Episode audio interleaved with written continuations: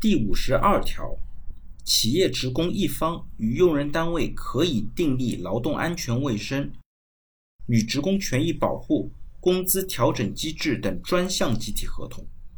那对于这条来讲呢，它就是关于订立专项集体合同的规定。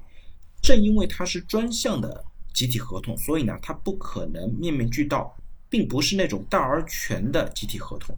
那专项合同当中没有约定的内容呢，我们可以通过另外的一些地方来进行明确。它可以是相关的劳动合同，可以是公司的规章制度，比方说员工手册之类，也可以是其他完整的一个集体合同。